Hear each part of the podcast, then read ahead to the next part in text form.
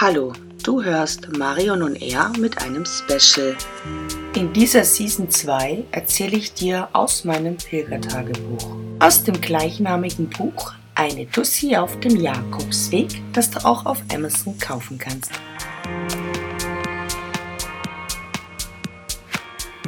Für alles gibt es immer einen Anfang. Und vor einem Anfang, da steht ein Entschluss. Und so war das auch bei mir 2016. Da habe ich beschlossen, auf den Jakobsweg zu gehen. Die Reaktionen auf meine Jakobswegplanung konnten unterschiedlicher nicht sein. Ich zitiere, Du machst das doch nur, weil es gerade hip ist. Oder, Och nö, Marion, hast du leichte Midlife Crisis? Du jetzt auch noch, oder was? Oder, ach Gott, Kind, muss das sein? Da verschwinden doch dauernd Frauen. Oder, Alte, du spinnst doch. Oder, also du und Rucksacks und kein Luxus. Ha, das schau ich mal an.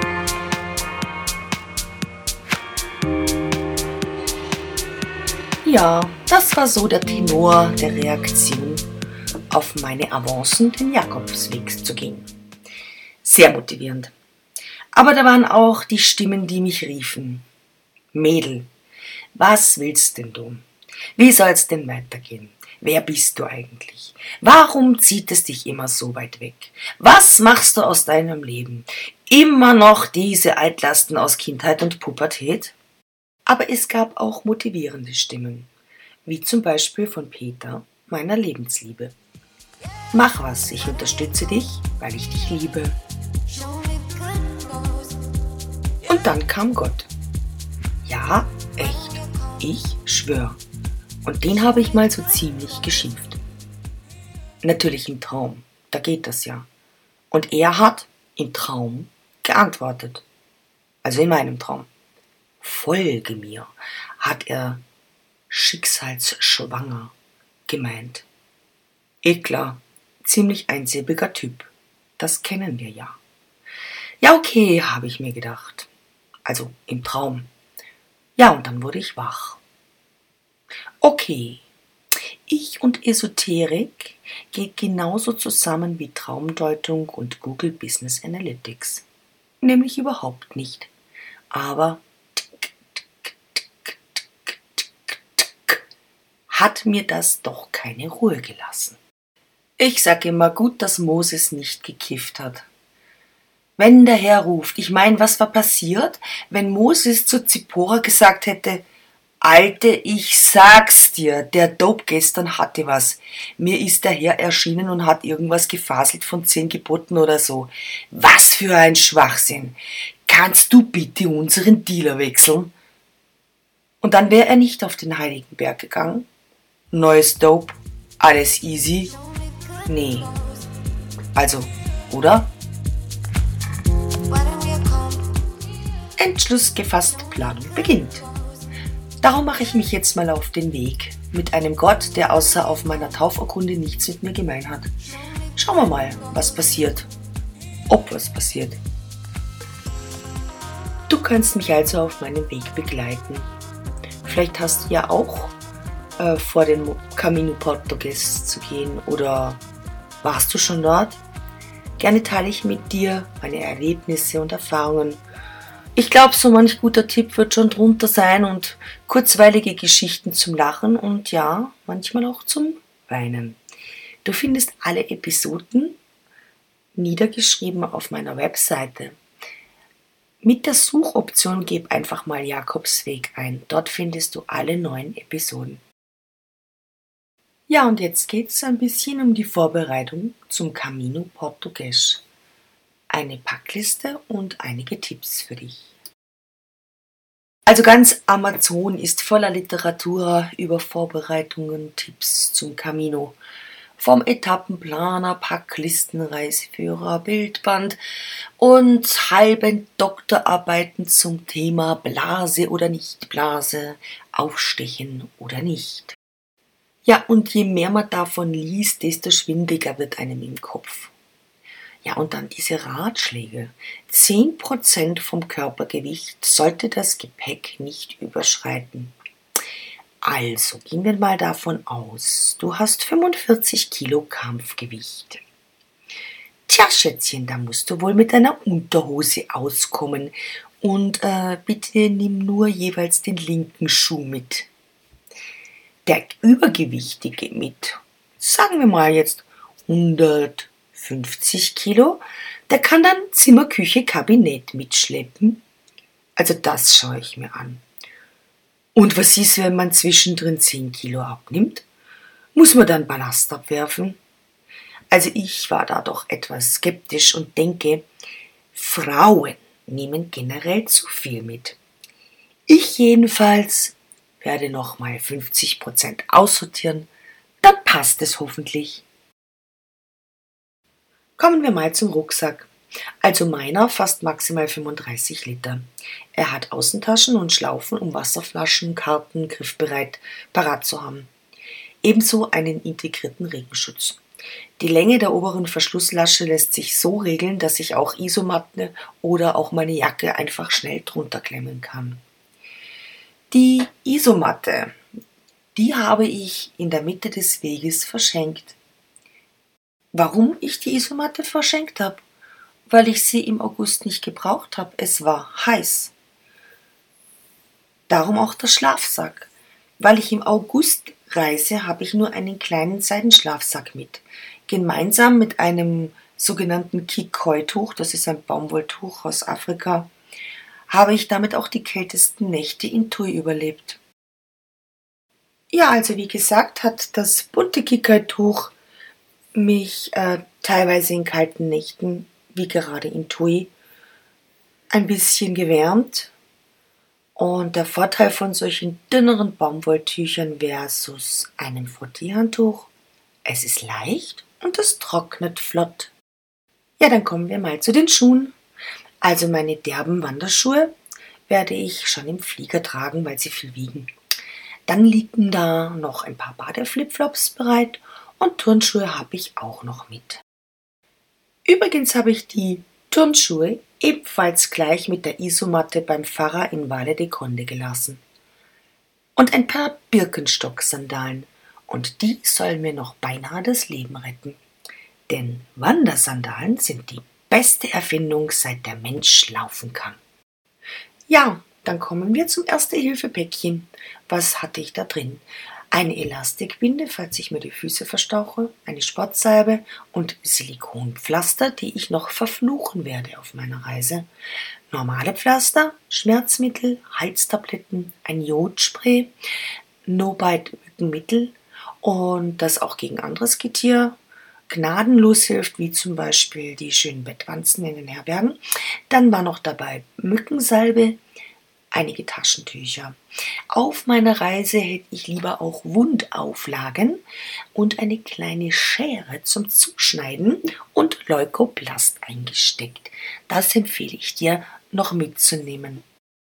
Ja, dann kommt das Waschzeug, eine Zahnbürste, so kleine Mini-Zahnpastatuben, einen guten Sonnenschutz, die Hirschtalgsalbe und Shampoo. Kein Waschmittel, denn Shampoo kannst du prima verwenden, um Wäsche zu waschen. Kommen wir in der Kleidung beim Pilgern im August wohlgemerkt. Da brauchst du nicht viel. Ich hatte mit vier Paar Bambussöckchen.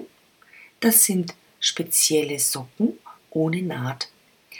Die sind prima unter den zwei Paar Wandersocken, die ich mit hatte. Nämlich, du musst die Wandersocken nicht so oft waschen, weil du eben die Bambussöckchen drunter hast. Zudem verhinderst du durch die Bambussöckchen einen Haufen Blasen. Ja, und leiste dir auch ein paar professionelle Wandersocken. Die sind an gewissen Stellen verstärkt und unterstützen deinen Fuß beim Gehen. Ja, etwas Unterwäsche in Form von vier Unterhosen und zwei Sport-BHs eine atmungsaktive Wanderhose, die sich teilen lässt, sprich oberhalb der Knie kann man sie mit dem Reißverschluss zu einer Short umfunktionieren. Dann waren dabei drei atmungsaktive Sport-T-Shirts, die sehr schnell trocknen nach dem Waschen, ein Langgarm-Sport-T-Shirt, eine leichte Wanderjacke Dann war dabei ein zusammenfaltbarer Regenschutz, der sich auch prima als Kissen eignet. Mein langgereister Tropenhut, weil ohne den gehe ich gar nirgendwo hin. War da noch meine Sonnenbrille und ein Bikini. Nachdenklich blicke ich auf das kleine Häufchen Textilien und frage mich, warum ich sonst im Urlaub so viel mitgeschleppt habe. In Zukunft sollte ich dann auch auf anderen Reisen ein besseres Gefühl bekommen, was man so einpacken soll. Ja, und dann gibt's noch Sonstiges. Ich verzichtete auf die Kamera. Mit meinem damaligen iPhone 7 konnte ich wunderbare Fotos machen, wie du auf meiner Webseite sehen kannst. Ich hatte mit Ladekabel und zwei Powerbanks. Die habe ich wirklich gebraucht. Der hochgepriesene Reiseführer kommt natürlich auch mit, wenn ich auch später mitten auf dem Camino auf eine App stoße, die mich diesen verdammten Reiseführer wegwerfen lässt, weil der war gar nicht gut. Ja, und ganz wichtig, damit du in Herbergen übernachten darfst, mein Pilgerpass und natürlich der Reisepass. Mehr braucht man eigentlich nicht. Für den ersten Abend in Porto habe ich ein Zimmer gebucht. Danach werde ich sehen, ob es Sinn macht, vorzureservieren. Schließlich weiß ich ja gar nicht, wie viel ich am ersten Tag schaffen werde an Kilometern. All die gut gemeinten Ratschläge aus den Büchern habe ich gelesen und dann weggelegt. Ich denke, Bauchgefühl und die eigene Erfahrung, die dann kommt, werden die besseren Ratgeber sein. Am Montag soll es also losgehen. Ich halte dich am Laufenden. Ja, und da steht man dann am Flughafen in einer langen Schlange am Schalter, weil man diesen Billigstflug nach Porto nicht online einchecken konnte. Ein Tipp von mir, wenn du mit Handgepäck reist, und das bietet sich ja beim Pilgern ja an, also dass du nicht das Gepäck eincheckst, diesen kleinen Rucksack, den kannst mitnehmen, auch nach den neuesten Bestimmungen. Und was ich so gerade gehört habe, auch die Stecken, also diese ja, Nordic Walking Stecken, die viele Pilger gerne mithaben, kannst du dennoch im Handgepäck einchecken. Ähm, ja, bei mir ging das nicht. Das war ein Billigflug, der von einer Billigfluglinie angeboten wurde und Iberia hat den durchgeführt und auch auf dem Iberia-Portal konnte ich nicht online einchecken. Der Vorteil ist, wenn du dich online im Portal eincheckst, dass du diese Warteschlange, bis du dein Ticket bekommst, einfach nicht brauchst. Das heißt, du hast dein Ticket in der Hand und marschierst mit deinem Handgepäck in den Gate und danach eben durch die Security und es ist um einiges schneller. Darum mein Tipp, wenn du den Flug buchst, überlege dir im Vorfeld bzw. checke nach, ob du solche Flüge online einchecken kannst. Das ist ein riesiger Vorteil, nämlich dann auch bei der Rückreise oder bei Verbindungen, also wenn du via fliegst. Also ich flog ja von Wien über Madrid nach Porto und du kannst dich also quasi bis zum Endflughafen durchchecken und auch Retour wieder. Das spart so einige Zeit am Flughafen. Und ähm, ja, durch diese vielen Verspätungen, die es damals gab, ich weiß es nicht, heute gibt es weniger Verspätungen, es fliegt ja nicht viel, ähm, war dann die Rückreise ein bisschen stressig, weil ich von Madrid, als ich in Madrid ankam, eineinhalb Stunden zu spät war und ich bin in den Gate gerast, ja, ich bin gelaufen wie eine Verrückte, um den noch zu kriegen, den Anschlussflug, was mir auch gelungen ist und da war ich ganz dankbar, dass ich das alles gespart hatte. Viele Freunde haben mich gefragt, was macht denn das Pilgern aus? Warum Pilgern? Ähm, ich sag mal so, für mich war das jetzt nicht ein religiöser Hintergrund, den hat es bei einigen der Bürger. Es hat ähm, für mich einen anderen Hintergrund gehabt, nämlich den, dass eine, ja, sagen wir mal so, eine Karriere ins Stocken geraten war und ich mir ernsthaft überlegt habe, wie ich eigentlich weiter tun möchte. Und bevor ich mich in den nächsten Job, der meine Nerven frisst, reinwerfe, dachte ich mir, nehme ich dem, dir mal eine Auszeit. Und das war eigentlich der Grund. Der zweite Grund war auch für mich herauszufinden, wo meine Grenzen sind und ein bisschen auch die Verarbeitung von sehr vielen Ängsten, die mir in der Erziehung so beigebracht worden sind. Also bei mir zu Hause war im Prinzip alles gefährlich und alles wurde sofort erstmal kritisch hinterleuchtet und man hat es dann lieber nicht getan, weil es könnte ja gefährlich sein. Ähm, so etwas belastet einen später im Leben. Und ich habe eigentlich so ein bisschen meinen Hasenfuß, meinen anerzogenen, mein ganzes Leben lang durchgeschleppt und irrsinnig verabscheut. Ja. Und mit dieser Reise kann ich jetzt schon im Vorhinein sagen, ähm, es ist mir gelungen, dass ich vor gewissen Dingen und, und Ereignissen und Herausforderungen weniger Angst habe. Dieser Hasenfuß ist fort. Ein schöne Portion Respekt ist im Leben immer hilfreich.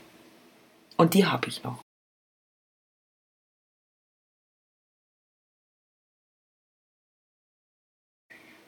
Ja gut, also gehen wir mal wieder zurück zu meinen Erlebnissen. Ich bin also dann mit der Metro vom Flughafen Porto in die Stadt gefahren und ein wirklich sehr hilfreiches Tool, eine App fürs Handy ist Google Translate. Der Vorteil ist, du kannst bei Google Translate von Bildschirmen, von ähm, Büchern, von Menüs, äh, von äh, alle möglichen Fotos machen und sie dann übersetzen lassen. Weil ein ganz großes Handicap ist meistens eine Sprache, die man nicht beherrscht. Natürlich hatte ich ein bisschen Portugiesisch im Gepäck. Man lernt ja da ein bisschen was, ja, dass man sich ein wenig unterhalten kann oder, oder fragen kann. Aber also ich bin gleich mal gescheitert an diesem Ticketschalter und habe mich dann also da versucht durchzuklicken und das war sehr schwierig. Dazu muss ich allerdings sagen, in Portugal ähm, gibt es bei den Ticketschaltern auch Sprachen. So etwas muss man auch mal sehen, dass man die, den Ticketschalter, also diese, diesen, diesen Computer, der da am Bahn, an der Bahn steht, dass man den eigentlich auch auf Deutsch oder auf Englisch umschalten kann. Aber irgendwie, ich glaube, ich war auch schon müde. Ich habe das nicht richtig gecheckt. Und so kam es, dass eben eine sehr nette Bahnbeamtin, sage ich jetzt mal, für mich dieses Ticket gelöst hat und um starke 1,85 Euro bin ich dann von diesem doch sehr weit weg gelegenen Flughafen bis Porto Stadtinneren gefahren. Das war eigentlich eine ganz tolle Sache, denn ich hatte ehrlich gesagt schon damit gerechnet, dass ich da wohl ein Taxi nehmen muss. Also Porto. Porto ist echt schön.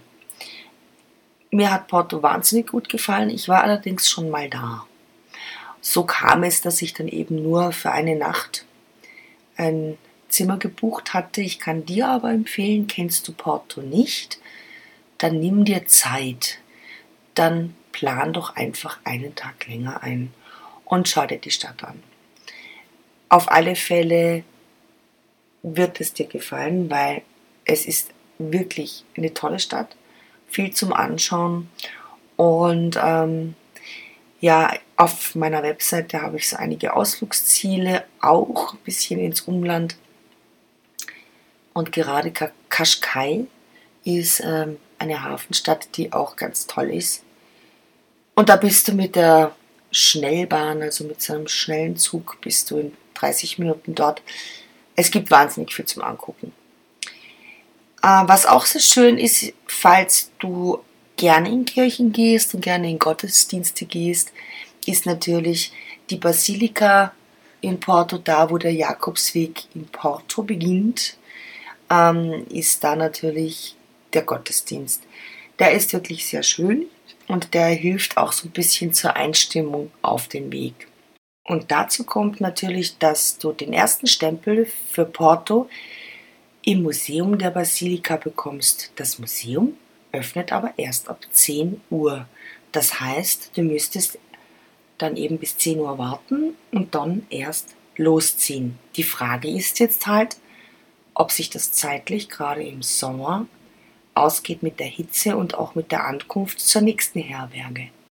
Ja, und bei mir war das natürlich so, dass ich ähm, das nicht beachtet hatte und ich wusste davon auch gar nichts und habe dann eben ganz in der Früh festgestellt, ja verflixt, ich kriege in der Kathedrale meinen ersten Stempel im Museum und der, die öffnen erst um äh, 10 Uhr und das war mir eindeutig zu spät.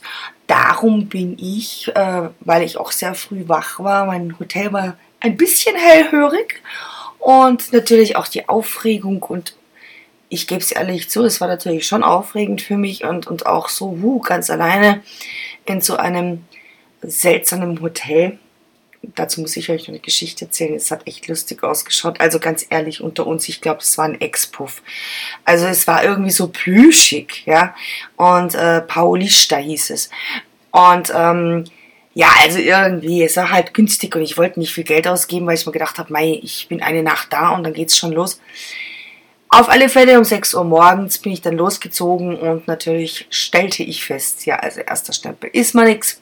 Also bin ich im Morgengrauen dann durch Porto marschiert und habe festgestellt, ja, ich könnte jetzt durch die ganze Stadt latschen, das könnte ich machen.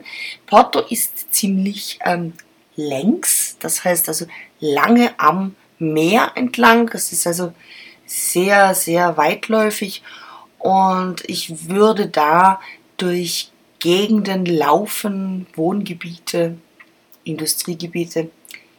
War jetzt die Frage, ob ich das machen mag. Und irgendwie habe ich mir gedacht, nö, mag ich irgendwie nicht. Ähm, es gibt auch die Möglichkeit, du darfst das auch. Ja, musst ja nicht alles gehen. Und es gibt einen Bus bis nach Matoschin, Hoss. Und das ist ein Stadtteil von Porto, die Linie A.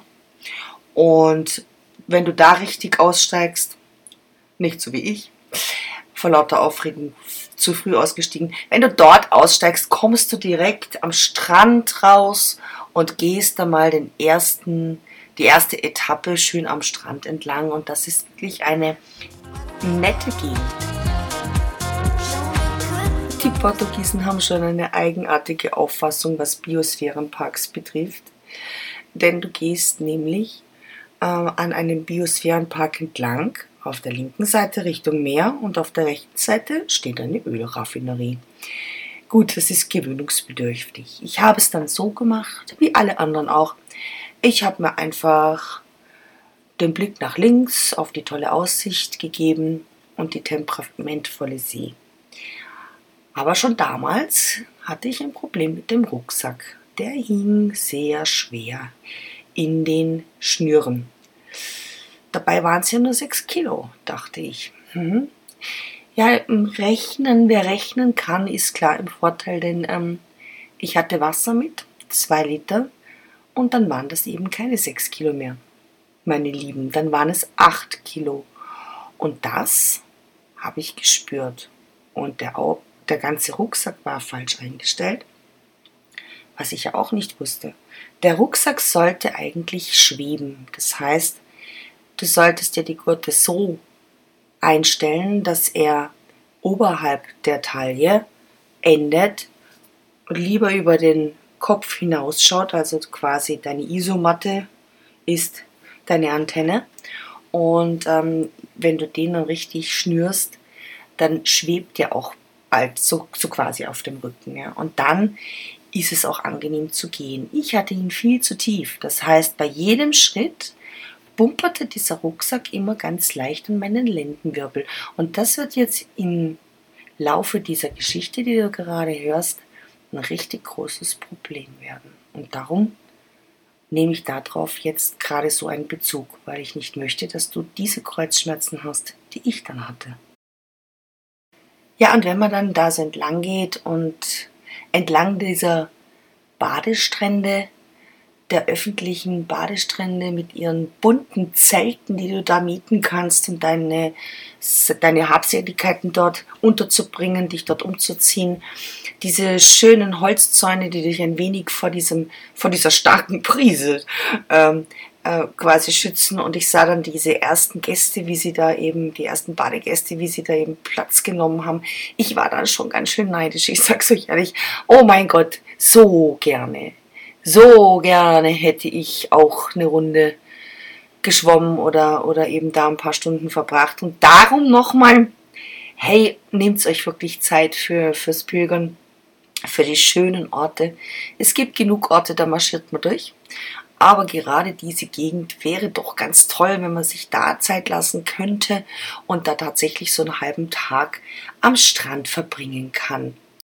Ja, aber ich wäre doch nicht die Marion, wenn ich nicht das Beste draus machen würde. Und so kam es, dass ich den Facho, das ist ein kleines Fischerdorf, ein sehr pittoreskes Fischerdorf. Oh, hallo, man kann man da so tolle Fotos machen.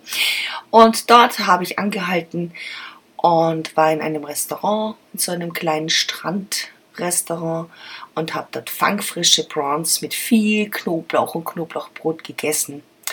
Und natürlich gehört ja sowas runtergespült. Und die erste Regel beim Pilgern ist ja, ja, kein Alkohol während dem Pilgern. Ja, und ich äh, bin halt so ein richtiges Greenhorn, ein Pilger-Greenhorn gewesen. Ich konnte nicht widerstehen. Ich wollte einen guten weißen portugiesischen Wein dazu trinken. Ja, und ein Wein ist kein Wein. Und so kam es, dass ich da sicherlich einen halben Liter Wein getrunken habe und auf Lazy Daisy gemacht habe. Aber ich habe es dann nachher gespürt. Mein lieber Shiva, macht das ja nicht. Zumindest nicht. Bitte nicht in den ersten Tagen. Wenn der Körper das mal gewohnt ist, dann geht schon mal so ein Bier. Bier ist ein super Getränk, wenn man dehydriert ist. Es ist natürlich viel besser, wenn man das antialkoholisch zu sich nimmt. Aber ich sage jetzt mal so, nach ein paar Tagen ist so ein Bier drin. Aber nicht nach, keine Ahnung, was waren das jetzt? Vier Stunden wandern, ja, und die Marian muss gleich mal wieder aus der Reihe tanzen und einen Wein trinken. Ich habe gelitten und ich kann es dir nur, nur wirklich nahelegen, tu das nicht. Tu das bitte nicht. Nicht in der Hitze. Ja, Orientierung auf dem Jakobsweg. Wie mache ich denn das? Ähm, es gibt Pilgerführer. Das sind Büchlein, die haben die Etappen drin, die bieten dir Etappen an, ähm, die beschreiben den Weg, die beschreiben markante Zeichen am Weg, wo man abbiegen muss und äh, geben dir auch Informationen rundherum, was man sich ansehen kann, wo man vielleicht auch Unterkunft findet. Das ist sehr, sehr wichtig in manchen Jahreszeiten, weil sehr viel überlaufen ist. Diese kleinen Büchlein sind sehr hilfreich. Ich hatte den Roter Bürgerführer und der war leider nicht mehr aktuell. Mittlerweile soll er ja aktualisiert worden sein. Ich hatte das große Pech, dass Roter seinen Pilgerführer zwischen 2000, Ende 2014 und Anfang 2016 offensichtlich nicht gescheit abgedatet hatte. So hat also mein doofer Wanderführer, so wie ich es im Buch auch geschrieben habe, mich leider landeinwärts geführt, weil der Holzsteg, der Jakobsweg, der auf dem Holzsteg verläuft, angeblich jetzt enden würde. Aber was war dann das da vor mir? Eine Fata Morgana? Oh Mensch, wann haben die den Pilgerguide geschrieben, habe ich mir gedacht. Im 12. Jahrhundert nach Christus oder wann? Schaut bitte ganz genau, wann die Ausgabe, die Ausgabe von diesem Pilgerführer verfasst worden ist. Ist sie ein Jahr alt, ein knappes Jahr alt, seid ein bisschen vorsichtig. Besorgt euch einen Pilgerführer, der sehr aktuell ist. Heutzutage gibt es alles digital im Netz, sprich kein Hardcopy, also kein Print, sondern Apps und sonstige Helferlein, die dich sicher über den Jakobsweg bringen. Eine weitere Gefahr im Juli, August sind Waldbrände in Portugal. Dazu muss man wissen, dass Portugal Probleme hatte mit Erosion und Wälder sehr schnell aufforsten wollte und das mit der fatalen Idee von Eukalyptus. Eukalyptus hat sehr viele ätherische Öle. Wir kennen ja alle Eukalyptus, die Bonbons, die schönen Bäder, Schaumbäder, wenn man verkühlt ist. Ähm, ätherische Öle haben allerdings auch einen super Vorteil, sie brennen verdammt gut. 2016 war ein sehr feuriges Jahr für Portugal. Es sind wunderschöne Nationalparks abgebrannt. Es war eine Katastrophe. Genau in dieser Zeit. Und zwar ganz genau in dieser Zeit bin ich quasi auf dem Jakobsweg gewesen. Die Gefahr von Waldbränden ist nicht zu unterschätzen. Allerdings sind sich die Portugiesen dessen im Klaren. Und die Portugiesen sind ein sehr verantwortungsbewusstes Völkchen, wie ich gemerkt habe, und lassen Pilger ganz sicher nicht ins Feuer laufen. Was du tun kannst, damit du nicht in gefährliche Gegenden läufst, erfährst du gleich. Auf meiner ersten Etappe begleiteten mich seltsame Phänomene. Die Luft war dunstig, bräunlich, irgendwie roche auch ganz Porto in der Früh, als ich losgegangen bin, nach Öfen, nach Heizen, also nach Holz. Das hätte mich eigentlich damals schon gleich mal misstrauisch machen müssen. Aber erst als ich in Villa de Conde angekommen war, habe ich erfahren, Portugal brennt. Es brennt. Wie seit Jahren nicht mehr. Der schöne Nationalpark ist futsch, oben im Nordosten. Und der Camino? Ist er in Gefahr? Die deutschen Mitbürger buchen sofort um auf den Costa, der an der Küste entlang geht, denn da ist ja Meer. Und Meer kann ja nicht brennen. Ja, das ist die deutsche Logik. Ähm, Deutsche erklären im Allgemeinen nicht selten, wo es lang geht. Ich bin auch Deutsche, ich tue es auch. Ich darf sowas sagen. Ja, und es ist wahnsinnig wichtig, Rekorde aufzustellen. Mein Tipp ist, frage in Touristikbüros und die gibt es überall entlang der Küste und entlang des Pilgerweges, wo es am Camino brennt. Welche Ausweichmöglichkeiten gibt es? Diese Leute sind durch die Feuerwehr auf dem aktuellsten Stand der Informationen.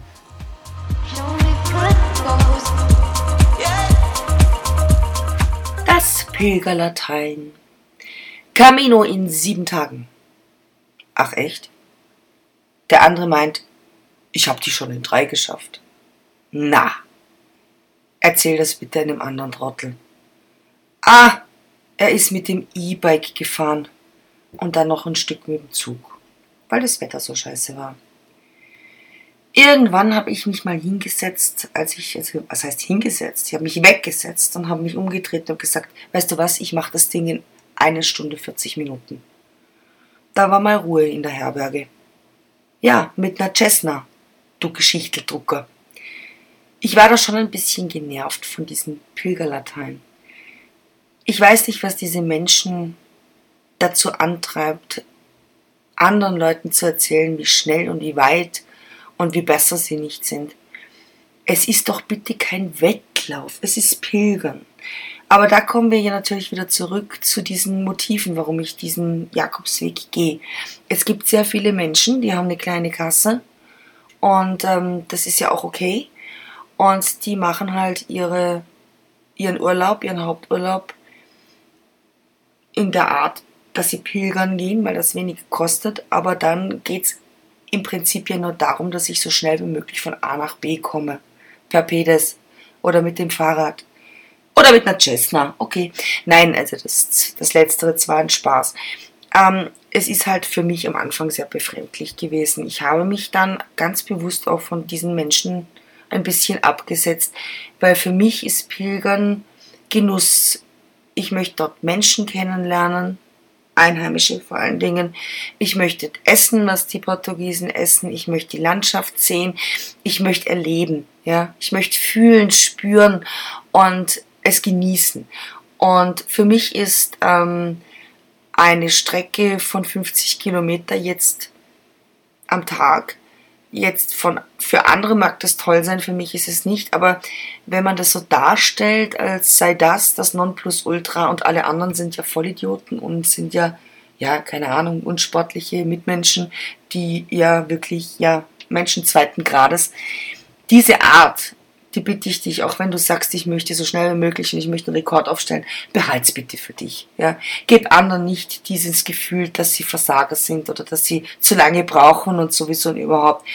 Das ist auch schon wieder leider, muss ich echt sagen, wieder was typisch Deutsches. Und ähm, ich finde es nicht okay. Also äh, Leute, behaltet's für euch. Dann, ihr seid fit, ihr seid Mitte 20, ihr rennt 50 Kilometer. Watch else, cool. Ja, aber es so darzustellen und damit rumzuprallen am Stammtisch, am Pilgerstammtisch, als wäre das das Nonplusultra des Pilgerwegs, äh, ich bitte euch, ich meine, ihr habt mich damit nicht beeindruckt. Das mal gleich weggesagt. Diese ganzen Nachrichten im Fernsehen und ähm, im Radio über die Feuerbrünste rund um den Camino machen mich natürlich schon ein bisschen unsicher. Ich ähm, unterhalte mich dann noch mit ein paar Franzosen, die gehen nicht auf den Camino, aber sie kennen Portugal auch nicht ohne Waldbrände im August. Das sei völlig normal, meinen sie. Die portugiesische Lehrerin, die ich kennengelernt habe, findet die ganze Hysterie sowieso verrückt und bucht trotzdem ihre Hiking-Woche im Inferno Sie möchte unbedingt in den Nationalpark. Dass der nicht mehr besteht, will sie nicht wahrhaben. Gut, ähm, das Touristikbüro hat leider schon zu. So sitze ich jetzt halt nachdenklich vor meiner Pasta mit Meeresfrüchten ein paar Straßen weiter alleine und überlege, was ich jetzt tun soll. Der Camino wird dir geben, was du brauchst. Entscheidungen. Ja, Entscheidungen trifft man am Ende ganz alleine. Meine Entscheidung ist gefallen. Ich werde weder meine Route verlegen noch aufgeben. Feuer hin, Feuer her. Im Restaurant höre ich von den Einheimischen, dass sich das Feuer von Ost nach West bewegt. Warum sollte ich dann auf den Kamunikostal wechseln? Da kommt mir das Feuer ja entgegen. Zudem, Tausende von Urlauber und verunsicherte Pilger werden dort die sowieso schon raren Herbergen und Hotels überlaufen. Wenn ich aber mit dem Wind, also hinter den Waldbränden gehe, was soll da passieren? Außer dass sich der Wind vielleicht dreht. Dann säße ich hübsch in der Falle. Nach einer unruhigen Nacht im Dreibettzimmer mit der netten portugiesischen Lehrerin und einer sehr introvertierten melancholischen jungen Frau mit unendlich traurigem Blick, entscheide ich mich. Ich gehe. Mein nächster Halt wird Sao Pedro de Rates sein. Kurz checke ich meinen Reiseführer und beginne mich leise im Bad umzuziehen. Die junge Melancholische liegt noch im Bett und tut das, was sie schon die ganze Nacht gemacht hat. Sie knirscht mit den Zähnen. Dieses fiese Geräusch werde ich mein Leben lang nicht vergessen was die junge Frau so belastet, dass sie nachts so unbewusst die Zähne zusammenbeißt, bis es knirscht, werde ich wohl nie erfahren. Oft sehe ich sie noch auf dem Weg. Auch in Santiago begegne ich ihr wieder. Aber ihre Traurigkeit im Gesicht ist nie gewichen. Ja, und jetzt geht es um einen weiteren Tipp. Silikonpflaster.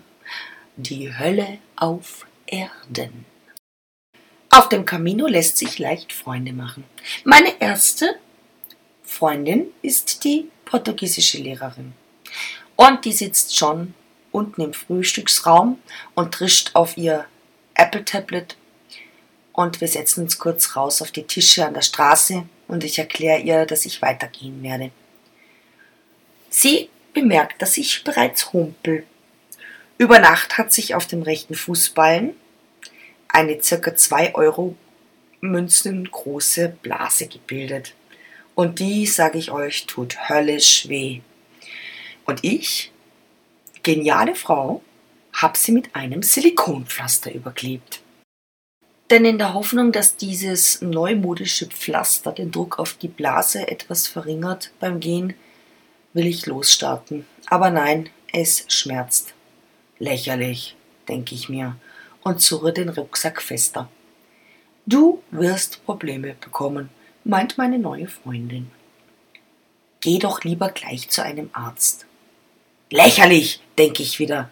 Wegen einer blöden Blase zu einem Arzt gehen, da lachen ja die Hühner. Sie umarmt mich ungelenk wie eine alte Freundin und meint, der Camino wird dir geben, was du brauchst. Bom Camino. So geht die kleine trotzige Marion einfach los, an diesen schönen antiken Wasserviadukten vorbei und versucht ihre Schmerzen zu vergessen. Aber immer öfter benötige ich Pausen, bin froh, dass ich meinen Käse, etwas Brot und Oliven mit habe. Und das ist das Stichwort.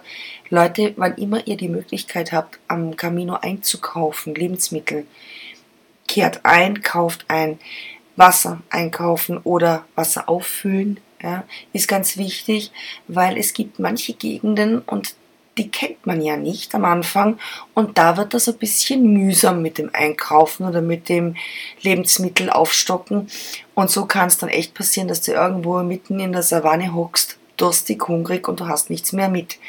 Also darum, wann immer du einen Supermarkt siehst, geh rein und kauf dir Nüsse, sowas wie Studentenfutter, Käse, Hartkäse, also nicht einen Mozzarella, sondern einfach einen guten Hartkäse, Obst, bisschen Brot, das hält auch sehr lange und so hast du immer ein bisschen was zum Essen und wie gesagt Wasser, Wasser, Wasser, Wasser. Dir darf das Wasser im Prinzip niemals ausgehen. Ja, und jetzt kommt so eine ganz komische Episode. Also ich habe ja schon erwähnt, ja, ähm, Esoterik äh, und Marion geht zusammen wie ähm, Esoterik und Google Analytics, nämlich gar nicht. Was mir dann aber passiert ist, das war schon, das war schon komisch.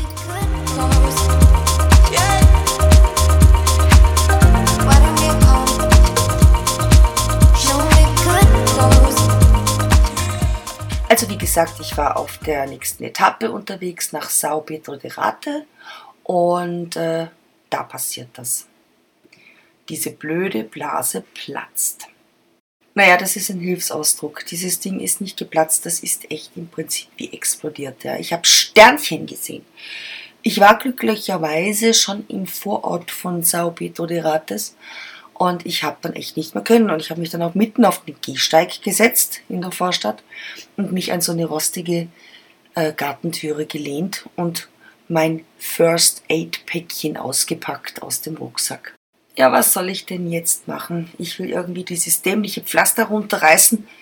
Da falle ich förmlich nach hinten in einen Garten, weil irgendjemand hat hinter mir dieses rostige Türchen geöffnet, an das ich mich gelehnt habe. Und im blendenden Gegenlicht sehe ich nur eine Gestalt mit einem weißen Kittel an. Der redet auf Portugiesisch auf mich ein und ich vermute, er ist stinkesauer, weil ich direkt vor seiner Gartenpforte kampiere, um mich zu verarzten. So erkläre ich dieser Person, dass ich nur hier hocke, weil ich eine böse Blase verarzten will und dann eh gleich wieder weg bin. You do nothing. I am the doc. Sie machen mal gar nichts, ich bin hier der Doktor, soll das wohl heißen. Äh, bisschen sprachlos schaue ich den älteren Herrn an. Und tatsächlich habe ich mich ausgerechnet an der Pforte seines Hauses hingehockt. Ein Arzt bitte. Er ist eigentlich seit einer, einem Jahr in Pension und ohne auf meine Worte äh, No thanks, I'm really fine Einwände zu achten, schultert er mich auf seinen Arm, zieht mich mit satt Rucksack in sein Haus. Also mulmig war es mir das schon, das muss ich euch ehrlich sagen. Aber da bekomme ich einen professionellen Druckverband mit Rundauflage, viele Tipps und Verbandsmaterial. Umsonst. Einfach so. Weil man Pilgern einfach hilft, meint er. Also ich bin sprachlos nah am Wasser gebaut und voller Dankbarkeit. Und tatsächlich, der neue Verband lässt mich wie auf Watte gehen. Und ich verabschiede mich von meinem Engel in Weiß, nicht ohne mich tausendmal sämtlich mir bekannten Sprachen zu bedanken. Darum ein Tipp. Verwende einfache Baumwollauflagen und Pflastertapes bei Blasen.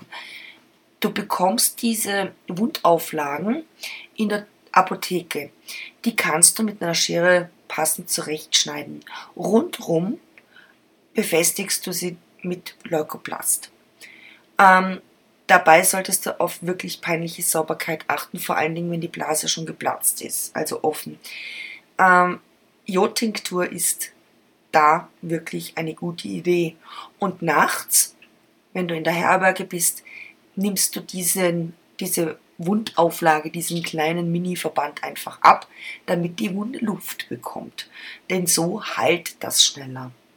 Morgens vorm Weiterpilgern musst du natürlich diese Wundauflage eine neue wieder ausschneiden, wieder Leukoplast drumherum bicken und dann kannst du wirklich Meilen gehen. Es funktioniert wunderbar. Ja, und plötzlich fällt mir der Spruch von meiner ersten portugiesischen Freundin wieder ein, der Lehrerin. Der Camino wird dir geben, was du brauchst. War das jetzt ein arger Zufall oder doch Vorsehung? Darüber können wir beide jetzt wohl lange nachdenken. Also jedenfalls erreiche ich die öffentliche Herberge und ich bekomme auch noch ein Bett, obwohl ich so spät unterwegs bin. Das letzte wieder mal. Alle anderen Pilger, die nach mir eintreffen, kampieren auf dem Boden. Ja, der Camino gibt dir, was du brauchst. Langsam glaube ich's auch. Pilgern im August. Eine denkbar blöde Jahreszeit, um das zu tun. Warum? Im August sind sehr viele Schüler unterwegs. Ganze Schulklassen aus Portugal und auch aus Spanien begehen den Jakobsweg. Meist unter Aufsicht von Lehrern oder sonstigen Aufsichtspersonen. Warum ist das so? Ausbildungsplätze in Portugal sowie in Spanien sind rar. Eine Compostella der Bewerbungsunterlage beigefügt, kann in gewissen Situationen dazu führen, dass der Lehrling einen gewissen Vorteil von anderen Mitbewerbern hat. Spanien und Portugal sind erzkatholisch. Darum ist eine Compostella eine wichtige Sache. Und viele junge Menschen werden von den Eltern und von der Schule angehalten, ihre Compostella in dem Jahr, bevor sie die Lehrstelle antreten, zu machen. Somit sind sehr viel mehr oder weniger motivierte junge Leute auf den Jakobswegen unterwegs. Ja, und ich bin jetzt schon vier Tage unterwegs gewesen und natürlich wird die Wäsche von alleine nicht sauber. Darum begebe ich mich in der Herberge von Sao Pedro in die Waschküche, um ein paar Dinge mit der Hand auszuwaschen. Mein Tipp bei der ganzen Wascherei ist eigentlich, dass du nicht unbedingt diese berühmten Waschtuben oder wie sagt man da, diese Waschpasten brauchst, sondern dass ein gutes Shampoo, das nicht unbedingt auch den Conditioner mit, mit hat, also dieses normale Shampoo, sich hervorragend eignet, um Wäsche zu waschen ein paar Unterhosen. Die Bambussöckchen, die ich unter den Wandersocken getragen habe, haben es auch schon nötig. Und so äh, habe ich meine kleine Wäsche gemacht und es trocknet auch recht schnell. Und deswegen ist es auch so wahnsinnig wichtig, dass du nicht Baumwollsachen trägst. Nimm wirklich atmungsaktive Unterwäsche und T-Shirts mit auf deine Pilgerreise. Ja, und es menschelt auf dem Jakobsweg. Ob du möchtest oder nicht. Du wirst einfach eine wahnsinnige Menge an Menschen unterschiedlichster Art treffen auf deinem Weg, den du entweder aus dem Weg gehen kannst oder den du dich anschließen magst. Und so ist es halt auch in jeder Herberge. Man findet immer wieder dort Personen, die die eigene Sprache sprechen fühlt sich dann vielleicht auch ein bisschen zugehöriger und kann sich denen beim Wandern anschließen oder bei anderen Aktivitäten. Man muss aber nicht. Ab und an kam es mal vor, dass gewisse Damen eben aktiv mit den Pilgern geredet haben, um gemeinsam zu kochen. Sprich, man hat das Geld zusammengelegt für eine kleine Beigabe, Unkostenbeteiligung so um zwei bis vier Euro, wurde dann eingekauft und es wurde gemeinsam geschnippelt und gekocht. Wichtig dabei ist bei der ganzen Sache, dass diese Personen auch wirklich kochen können. In diesem jenen einzigen Falle in Sao Pedro ähm, war es eine deutsche junge Dame aus Nordrhein-Westfalen, äh, etwas Beratungsresistenz in der, ihrer Kochart, die einfach nicht einsehen wollte, dass diese Nudeln, die sie da gerade kocht, eher einer Matsche gleichen als Spaghetti al dente. Ich habe mich dann doch letztendlich dagegen unter, äh, entschieden, ähm, diesen Unkostenbeitrag von 2 Euro zu bezahlen und habe mich stattdessen mit meinen eigenen Vorräten, die ich noch im Rucksack hatte, in einen schönen Innenhof der Herberge verzogen, um dort zu vespern. Und wisst ihr was? Es war mal wieder gut so. Dort im schönen Innenhof unter den Weinreben finde ich einen schönen großen Holztisch im Schatten und schneide meinen Käse auf. Hole meine Chorizo, welche ich mir noch in Valle de Condo besorgt habe, und schneide daraus kleine runde Wursträdchen und will schon mit meinem klassischen Pilgermenü beginnen, da reicht mir eine fremde Hand Weintrauben dazu. Da steht Petro, Ende 50, Portugiese, klassisch gekleidet mit Pilgerhut, grünem Cape und einem beeindruckenden Baumstamm, den er mit natürlicher Leichtigkeit als Pilgerstab verwendet. Ich würde unter diesem Gewicht zusammenbrechen so lade ich meinen großen neuen Freund Pedro ein, mit mir zu essen und biete ihm vom reichlichen Käse und Wurst an. Er freut sich, nickt mir zu und erzählt mir auf sehr gutem Englisch, dass er den Weg jedes Jahr einmal geht. Ein nettes Gespräch, wenn auch holprig, entwickelt sich. Irgendwie werde ich das Gefühl nicht los, dass wir uns kennen. Dann fällt es mir wie Schuppen von den Augen. Hagrid! Er hat etwas von dieser Romanfigur aus Harry Potter. Woran das liegt, dass mir Menschen ihre Lebensgeschichte so schnell und so gerne erzählen, weiß ich nicht. Lag es daran, dass es eben der Pilgerweg ist, wo man anderen Menschen einfach dann näher kommt, die ein gemeinsames Ziel haben. Auf alle Fälle hat mir Pedro den Grund genannt, warum er jedes Jahr den Camino geht. Wieder ein Schicksal. Noch viele Leute werden mir ihre Beweggründe erzählen, warum sie den Camino gehen. Nicht nur Petro. Petros Frau starb letztes Jahr, also 2015. Sie hatte acht Jahre lang Krebs. Beide hatten sich vorgenommen, eines Tages diesen Weg zu gehen. Leider war sie nie fit genug, diesen Weg zu gehen, und Petro ging ihn für sie. Er hat für sie gebetet und darum gebeten beim lieben Gott, dass sie wieder gesund wird. Ja, da kann man nur sagen, Gottes Wege sind unergründlich, denn leider ist sie eben gestorben. Und darum geht er weiter. Er geht für sie in ihrem, in ihrer, für ihre Erinnerung und 2016 war er eben unterwegs das erste Mal alleine mit der Gewissheit, dass sie eben nie wieder gesund wird, dass sie bei Gott ist und dass er in Zukunft auch weiterhin alleine den Camino gehen wird. An meiner Stimme kannst du wahrscheinlich merken, dass es mich schon ziemlich mitgenommen hat, solche Geschichten. Aber im Endeffekt sind diese Menschen ein bisschen anders gestrickt wie wir hier in Mittelzentraleuropa. Der Glaube spielt da eine sehr, sehr große Rolle und im Nachhinein finde ich das eigentlich sogar sehr bewundernswert und tröstlich. Ja, also bleiben wir gleich mal beim Menschlichen. Ähm, Und jetzt geht es hier um die lieben Kleinen, unsere lieben Jugendlichen, die den Camino eben machen, um einen Wettbewerbsvorteil bei der Lehrstellenvergabe zu haben. Und es wird jetzt wieder ziemlich lustig.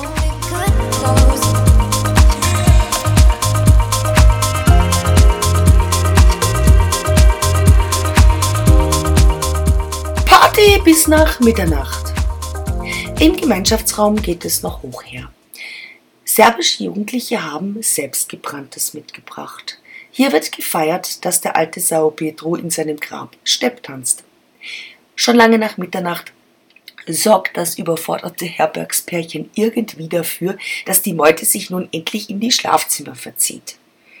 Doch jetzt geht der Terror erst so richtig los. Es wird geraschelt, umgeräumt, umgezogen, unterhalten, gekichert. An Schlaf ist also nicht zu denken.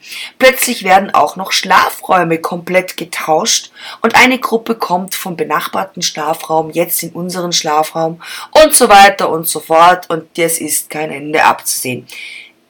Ich bin schon ziemlich genervt. Selbst mit Ohrstöpsel von Oropax hast du hier keine Chance auf einen guten Schlaf. Alkoholisierte Jugendliche. Einer kleinen Serbin ist vom Selbstgebrannten so richtig schlecht. Sie heult und wankt irgendwie in Richtung meines Stockbetts. Sie hat ihren Platz doch anscheinend tatsächlich über mir. Und damit ist das Unheil vorprogrammiert. Denn plötzlich, nachdem endlich mal so eine knappe Stunde Ruhe war, wird's dem Dummchen über mir schlecht. Und zwar so schlecht, dass sie kurzerhand vom Bett kotzt. Über meinen Rucksack ergießt sich ein Schwall mit Matsch und dem Geruch nach hochprozentigem. Ich bin nicht erfreut. Sie weigert sich, das wegzuputzen. Ihr Freund greift ein und versucht mit Toilettenpapier meinen Rucksack zu säubern. Dadurch reibt der arme Kerl aber das Zeugs noch eher gründlich ein. Ich reiße ihm meinen Rucksack aus der Hand, renne in die Waschräume und brause das gute Stück Kurzheit ab. Gott sei Dank ist er wasserfest. Erst als nichts mehr von Nudeln, Soße oder Serbien-Schnaps zu riechen ist, kehre ich zurück in mein Bett. Guten Morgen, es ist 4.30 Uhr. Weil ich vor lauter Krampf jetzt sowieso nicht mehr schlafen kann, ziehe ich mich an, lautstark, huste lautstark und blende die ganzen kleinen Saufkumpanen hier mit dem Mobilephone-Licht. Genauso rücksichtslos, wie sie sich verhalten haben, bekommen sie es jetzt von mir eiskalt retour. Nach einer halben Stunde bin ich reisefertig und setze meinen Weg fort. Noch im Dunkeln verlasse ich diese unselige Herberge in Sao Paulo de Ratas und buche mir über Booking.com ein Hotelzimmer in Barcelos, der nächsten Station. Denn noch so eine Nacht will ich jedenfalls nicht mehr erleben. Und ich habe Glück. Ein Zimmer in einem Hotel direkt im Stadtzentrum ist frei. Klick und gebucht. Mit solchen Aussichten geht es sich doch gleich mal besser. Mein Tipp für neue Pilgerfreunde. Wenn du noch nicht oft gepilgert bist oder gar das erste Mal, dann gönne dir ab und an einmal ein kleines Hotel, eine Pension, irgendetwas, wo du dich ein bisschen ausruhen kannst. Denn es ist wirklich eine Challenge, mit ganz vielen Menschen in einem Zimmer in einem Saal zu schlafen. Selbst wenn sich alle wunderbar Mühe geben, leise zu sein, wirst du in der Nacht mehrfach wach. Es kann manchmal ziehen, du, du schläfst schlecht in diesen, auf diesen Pritschen, ähm, der Nachbar schnarcht ähm, und so kann dir das diesen doch so ganz wertvollen Schlaf, den du brauchst, um diese Pilgerreise ja auch irgendwo körperlich durchzustehen, äh, wenn dir dieser Schlaf fehlt, dann wirst du müde. Und wer müde wird, der verletzt sich.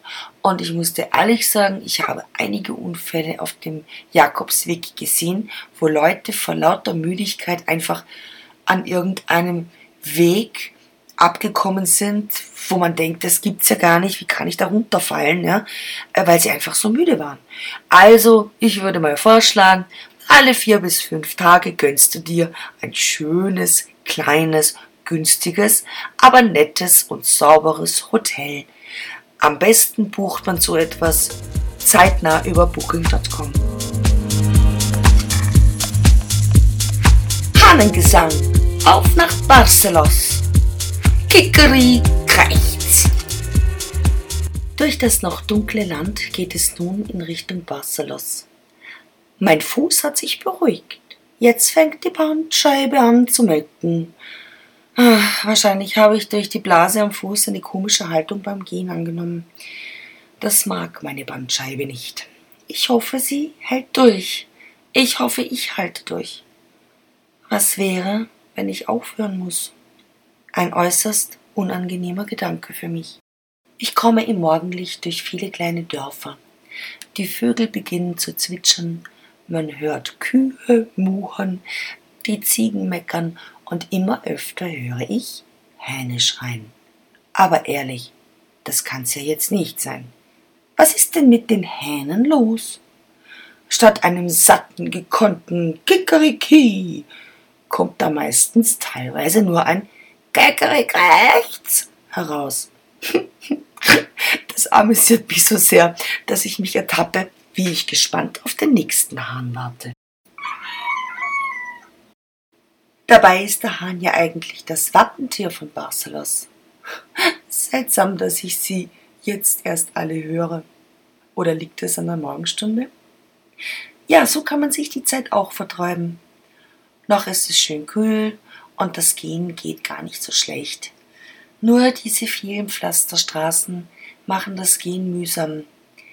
Weit hinter mir höre ich leise Schritte und sehe eine Gestalt mit Baumstamm. Cape und Pilgerhut. Petro. Er hat es wohl auch nicht mehr ausgehalten in der Herberge, denke ich, und muss grinsen. Fröhlich winke ich ihm zu, er winkt retour, bleibt aber seinem gemächlichen Schritt treu, und so kommt es, dass ich ihn bald nicht mehr sehe. Ob ich ihn irgendwann mal wieder treffe? Barcelos. Als ich die Brücke von Barcelos sehe, bin ich sowas von erleichtert. Mann, der Weg war voll mit fiesen Pflastersteinen und meine Bandscheibe läuft amok. In Barcelos herrscht Volksfeststimmung. Heute findet der wöchentliche Markt statt. Es ist sehr viel los auf den Straßen. Ich finde mitten im Hauptplatz mein Hotel. Das Hotel wird von Mutter und Tochter geführt. Ich bekomme meinen Zimmerschlüssel und bin glücklich. Ein schönes Zimmer und ein Bad, ganz allein für mich. Das Allojamento Local Arantes hält, was es in Booking.com verspricht. Für 48 Euro ist das Zimmer voll okay. Schnell ziehe ich mich um und suche die Tochter des Hauses. Ich erkläre mein Problem mit der Bandscheibe und bekomme von ihr freundlicherweise sofort eine Adresse eines Doktors. Mein nächster Tipp, du brauchst eine Krankenversicherung. Bei uns in Österreich reicht es, einen Auslandskrankenschein von der Gebietskrankenkasse zu beantragen. Ich weiß nicht, wie es in Deutschland ist oder in anderen Ländern. Bitte erkundige dich rechtzeitig vor Reiseantritt, was du für Unterlagen brauchst, um nicht große Kosten zu haben auf deiner Reise, beziehungsweise damit du das Geld, das du wahrscheinlich als Vorauskasse zahlen musst, wieder von deiner Krankenkasse zurück überwiesen bekommst. Der Arzt in Barcelos kann gut Englisch und fordert die digitalen Röntgenbilder meiner Bandscheibe von meinem Hausarzt in Wien an. Lustigerweise funktioniert das in wenigen Minuten. Die Diagnose inklusive der empfohlenen Medikation bei Beschwerden schickt Ihnen mein Hausarzt gleich mit. Aber irgendwas hat der Doc wohl falsch verstanden. Denn jedenfalls bekomme ich die doppelte Menge der Spritze und bin nach dem relativ high. Aber die Schmerzen sind weg. Prima! So bummel ich leicht beschwingt durch Barcelos gehe Tapas essen und dann lockt mich mein Bett so sehr, dass ich um acht Uhr bereits geduscht und bettfertig darin liege. Am nächsten Morgen wache ich ausgeschlafen und erholt auf. Ich habe, bitte, zwölf Stunden durchgeschlafen. Oje, verschlafen, es ist schon acht und um ein Uhr mittags wird es schon so heiß in dieser Gegend. Na, das kann ja was werden. Mein nächstes Ziel ist die Casa Fernanda, eine private Herberge mit nur 16 Betten. Die Telefonnummer im Reiseführer funktioniert nicht. Hm. Ich versuche es einfach auf gut Glück.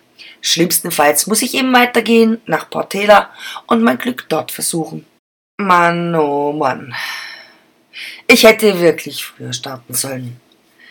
Mittags bin ich noch weit von der Casa Fernanda entfernt und die Sonne, die brennt runter. Laut Webinformationen haben wir heute hübsche 40 Grad im Schatten. Wenn ich doch nur im Schatten ginge.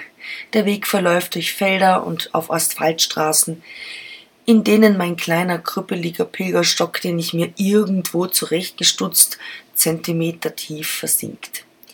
Irgendwann habe ich keinen Bock mehr und lasse ihn einfach so stecken. Scheißding aber auch. Um zwei Uhr nachmittags suche ich verzweifelt Schutz unter den Blättern der Weinreben. Aber auch hier finde ich keine Abkühlung. Also schleppe ich mich weiter. Meine Muskeln beginnen zu schmerzen, wie blöd. Ich habe kein Wasser mehr und ich bin komplett dehydriert. An einer Bar mache ich erneut Halt und erfahre da die Hiobsbotschaft. Casa Fernanda sei angeblich komplett voll. Nächste Herberge in Ponte Lima. Ich weiß, diese Strecke an einem Tag, das schaffe ich nicht. Verzweifelt schreibe ich in die Facebook-Gruppe und die Autorin dort, die Anne Chantal, schreibt Retour, ich solle auf alle Fälle bei Fernanda reinschauen. Sie kennt Gott und die Welt und kann mir bei der Suche für eine andere Unterkunft ganz sicher helfen. Ziemlich unmotiviert gehe ich weiter und schaffe wieder keine drei Kilometer. Total matt suche ich Schatten an einer römischen Basilika mit herrlichen Eichenbäumen. Ich lege mich einfach auf meinen Rucksack, an einen der uralten Bäume gelehnt, lege mich auf mein Baumwolltuch und heule mich in einen unruhigen Schlaf. Ja, und plötzlich steht der Petro da und er hat meinen Pilgerstock dabei. Auf seinem großen Baumstamm gestützt und auch merklich im Eimer. Bist du auch so fertig wie ich? fragt er. Ich nicke nehme dankend meinen kleinen Pilgerstock wieder entgegen und wir beratschlagen, was wir tun sollen. Schließlich, nach einem weiteren Liter Wasser und dem Rest meiner Wurst, raffen wir uns auf und schleppen uns weiter. Wisst ihr was, es tut gut, jetzt nicht alleine zu gehen. Ich bin so froh, dass Petro mich gefunden hat. Ach, so zu zweit gehen tut einfach gut. Auch wenn Petro eigentlich langsamer geht als ich. Ansonsten bin ich sehr froh, dass ich da so neben ihm gehe, schweigend. Und irgendwann haben wir die Casa Fernanda auch erreicht. Wir hören das ausgelassene Gelächter der Pilger schon auch von der Straße aus. Und oh, ich wünsche mir so sehr, ich mag jetzt da dazugehören und ich mag bitte, bitte, bitte nicht mehr weitergehen. Ich kann nicht mehr. Jammer, jammer, jammer. Ein bisschen schüchtern betreten wir Fernandas Vorgarten, gehen ein Weglein entlang bis hinter das Haus und da steht sie, eine attraktive Frau in den Vierzigern. Sie blickt mich eingehend an und checkt sofort, wie es uns beiden geht. Noch bevor ich loslegen kann, bittet sie uns zu den anderen Pilgern zu setzen. Fernanda, ich weiß, Sie sind schon ausgebucht, beginne ich. Aber sie gebietet mir zu schweigen und reicht mir stattdessen eine Art Kaffeetasse mit roter Flüssigkeit. Auf Englisch. Trink das. Jetzt. Alles. Los. Johannisbeersaft? Während ich schlucke, schmecke ich. Es ist bitte Rotwein. Erst nach der zweiten Taste lässt sie mich zu Wort kommen. Ich erkläre ihr unsere blöde Situation. Sie grinst und meint, wer hat denn gesagt, dass ich ausgebucht bin? Gerade sind zwei Frauen weiter nach Ponte Lima mit dem Taxi. Klar habe ich zwei Betten für euch. Mir ist schon wieder, als könnte ich plärren vor Glück. Eine polnische Pilgergruppe, die da gemütlich auf der Veranda des Pilgerhäuschens sitzt, in dem wir nun also doch auch schlafen dürfen, lacht über meinen Gesichtsausdruck. Man spricht Polnisch, man spricht Deutsch, jeder kann irgendwie Englisch und man trinkt Portugiesisch. Herrlich. Ich nehme eine Dusche und Fernanda bringt uns Brötchen. Wir sitzen im kühlen Garten und erzählen uns gegenseitig unsere Erlebnisse. Fernandas Hunde kommen dahergedüst. Jeder hat einen Hühnerflügel im Maul und dieser wird genüsslich im Gras zerfetzt. Fernanda hat also Hühner geschlachtet. Wird es Hähnchen geben am Abend? Und nun beginnt einer meiner schönsten Abende auf der gesamten Pilgerreise. Allmählich beginne ich alle anderen 16 Personen, die da mit mir diese Nacht in dieser Herberge verbringen werden, kennen. Es gibt noch zwei Griechinnen, die auf der zweiten Veranda im Freien schlafen. Und diese Veranda erinnert mich an Afrika. Überdacht, ohne Fenster, nur Vorhänge gegen Moskitos und etwaigen Niederschlag. Da sind nur zwei Feldbetten und die Schlafsäcke der Frauen. Die finden das auch total toll und laden mich zu ihnen auf ihre Veranda, auf ein Glas eine Zigarette und einen Plausch. Beide sind Lehrerinnen und sind insgesamt neun Wochen unterwegs. Lehrer verdienen nicht viel, erklärt mir Penny, deren naturkrauses Haar in alle Richtungen steht. Der Versuch, ihre mörderische Mähne zu bändigen, sind zwei halbherzig gesteckte Klammern. Aber sie schaut mit ihrem Look umwerfend aus. Wir sind hier zusammen, erklärt sie mit einer Geste auf die blonde Freundin. Ebenfalls Lehrerin für Englisch in Athen. Ja, das ist jetzt auch okay, meinte ich. Daraufhin Gelächter. Nein, so zusammen sind wir nicht. Ich meinte, wir sind zusammen auf dem Weg hier. Ich lache über meine Blödheit und wir flachsen noch ein wenig rum. Dann kommt Fernanda und treibt uns ins Haus. Auf uns wartet ein Menü vom Feinsten. Denn wenn Portugiesen aufkochen, dann aber richtig. Und wenn Portugiesen Gäste haben, sind sie die besten Gastgeber, die es gibt, inklusive Gesangseinlagen.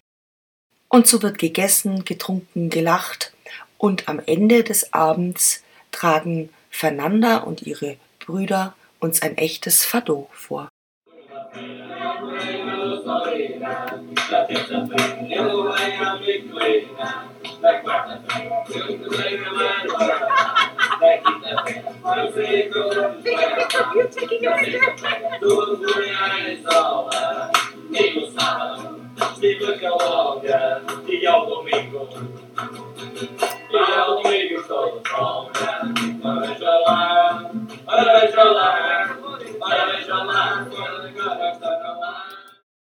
Wir haben also einen herrlichen, lustigen Abend und fallen alle gegen elf Uhr in unsere Betten.